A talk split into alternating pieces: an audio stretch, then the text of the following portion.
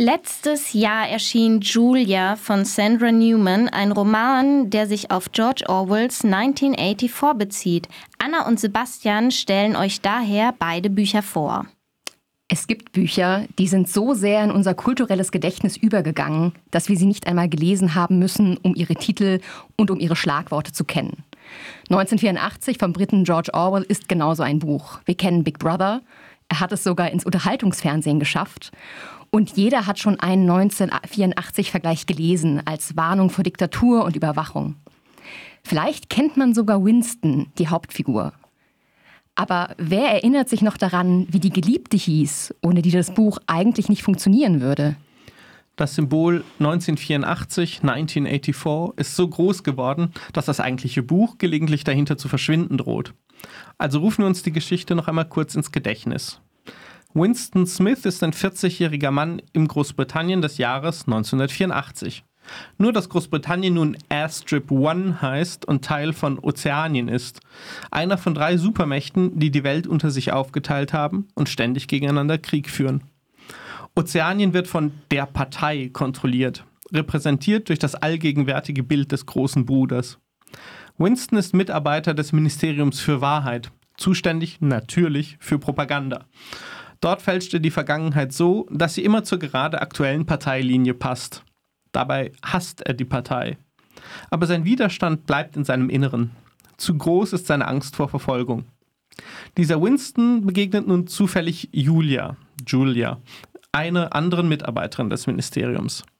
Im besten Falle hält er sie für eine naive Mitläuferin, im schlimmsten Falle für eine Agentin der gefürchteten Gedankenpolizei bis sie, einem, bis sie ihm einen Zettel mit den Worten Ich liebe dich zusteckt. Die zwei beginnen eine Liebesbeziehung, die sie allerdings geheim halten müssen. Denn jede Form genuiner Zuneigung, außer der Liebe zur Partei natürlich, steht unter Strafe. Die Beziehung zu Julia ist ein widerständiger Akt, den Julia und Winston allerdings sehr unterschiedlich begreifen. Während Winston sich immer mehr über die Diktatur ihre Funktionsweisen und Gründe Gedanken macht, scheint Julia außerhalb ihrer persönlichen Freiheit wenig Interesse daran zu haben. Julia ist also auch eine Projektionsfläche für Winston und dient dazu, seinen inneren Konflikt stärker zu konturieren. Aber wie sieht denn eigentlich Ihre Welt aus? Die britische Autorin Sandra Newman hat sich genau diese Frage gestellt.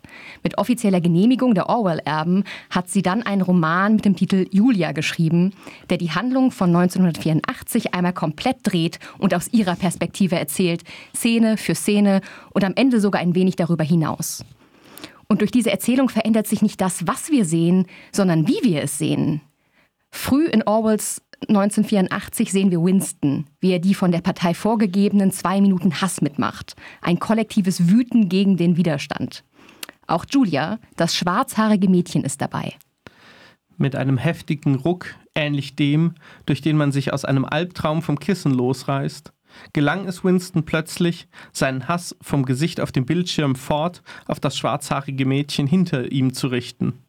Lebhafte, herrliche Fantasien gingen ihm durch den Sinn dass er sie mit einem Gummiknüppel totschlägt, dass er sie nackt an einen Pfahl bindet und mit lauter Pfeilen durchbohrt, wie beim heiligen Sebastian, dass er sie vergewaltigt und ihr im Moment des Orgasmus die Kehle durchschneidet.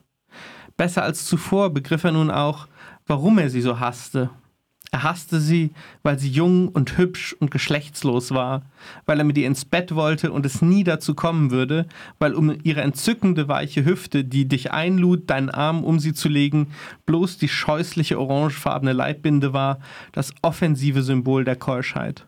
Aber diesen Male Gaze lässt Julia nicht unerwidert. Ihr Blick fiel sofort auf Smith, Old Misery, er stellte gerade Stühle in einer Reihe auf und sah, so vertieft in seine Tätigkeit, erstaunlich sympathisch aus. Ein schlanker Mann um die 40 mit hellblondem Haar und grauen Augen. Er ähnelte dem Mann auf dem Plakat Ehret unsere intellektuellen Arbeiter und Arbeiterinnen, nur ohne Teleskop. Er schien vor sich hin zu träumen, von etwas Kaltem, aber Schönen. Vielleicht dachte er an Musik. Seine Bewegungen verrieten ihr, dass er sich wohlfühlte, obwohl er leicht hinkte, man sah ihm an, dass er sich gerne körperlich betätigte. Doch dann bemerkte er Julia, und seine Lippen wurden vor Abscheu ganz schmal. Es war verblüffend, wie sehr ihn das veränderte, vom Falken zum Reptil. Julia dachte, Mit dir ist eigentlich alles in Ordnung, du müsstest nur mal wieder richtig durchgevögelt werden. Sie musste beinahe lachen, denn natürlich war das die ganze Wahrheit. Sein Problem war nicht etwa der Fakt, dass seine Eltern Unpersonen waren oder dass er mit der Parteidoktrin nicht mithalten konnte oder gar sein fieser Husten. Old Misery litt unter einem besonders komplizierten Fall von sauer gewordenem Sex. Und natürlich waren die Frauen schuld. Wer denn sonst? Diese Julia erkennt Winston also als das, was er auch ist. Ein ganz armes Würstchen. Newman setzt damit einen wichtigen Kontrapunkt. Bei Orwell kommen Frauen über weite Strecken maximal am Rande vor. Selbst Julia wird von Winston gelegentlich etwas herablassend beschrieben. Anderen Frauen begegnet er oberflächlich und beschreibt sie oft eher abfällig. Weil 1984 aber komplett aus seiner Perspektive erzählt ist, wird dabei nie ganz klar, wie viel davon Teil der Romanwelt ist und wie viel dem Alter des Romans geschuldet ist. Denn man merkt dem Buch durchaus an, dass es in den späten 1940er Jahren geschrieben wurde. Jeder Form von Organisation und Masse steht es sehr skeptisch gegenüber, was nach den Erfahrungen der 1930er und 1940er Jahren ja auch nachvollziehbar ist. Diese starke Fokussierung auf den isolierten Kampf einer einzelnen äh, Person hat aber auch dazu geführt, dass ich mich gefragt habe, wie eigentlich die Welt jenseits des schmalen Ausschnitts aussieht, den Winston wahrnimmt. Und das ist das Tolle an Julia, denn diese Frage wird uns beantwortet. Denn bei ihr wird gefragt, wieso Frauen in Schlafseelen leben, was Widerstand eigentlich heißt, wie Fortpflanzung reglementiert und Macht über Körper ausgeübt wird. Und sie fragt auch, wie sich denn die weibliche Erfahrung der Diktatur von einer männlichen unterscheidet. Sie sieht die Sollbruchstellen des Regimes und vielleicht noch wichtiger, sie sieht die Menschen um sich herum als Individuen und weiß daher auch, dass ein Ende von Big Brother nicht das Ende der Unterdrückung sein muss. Weil Julia eben nicht Ende der 40er, sondern 2023 geschrieben wurde, beschreibt sie dabei zwar Big Brothers totalen Staat, aber doch einen wirklich ganz anderen als Winston. Denn Orwells Diktatur war unmittelbar inspiriert vom Grauen der Konzentrationslager und Gulags Newman dagegen nutzt, was wir heute mehr über diese Systeme und ihre schreckliche Menschlichkeit wissen. Ihr 1984 kann dadurch an manchen Stellen ein bisschen banal wirken und ist dabei auf eine Art auch irgendwie schrecklicher. Ist Julia also das bessere 1984? Das jetzt natürlich auf gar keinen Fall, denn dieses Buch steht auf den Schultern eines Giganten. Gerade weil es die Welt von 1984 aufbohrt und diese Bilder benutzt, ist es lesenswert.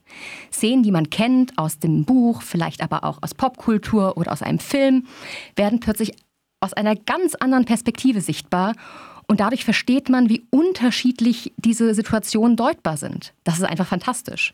Und es sind auch einige richtige Plot-Twists dabei, die sich aber ganz natürlich und richtig lesen, also auch Sinn machen im Original. Dabei ist Julia jetzt auch kein perfektes Buch. Ähm, ich brauchte ein bisschen, um da hineinzukommen.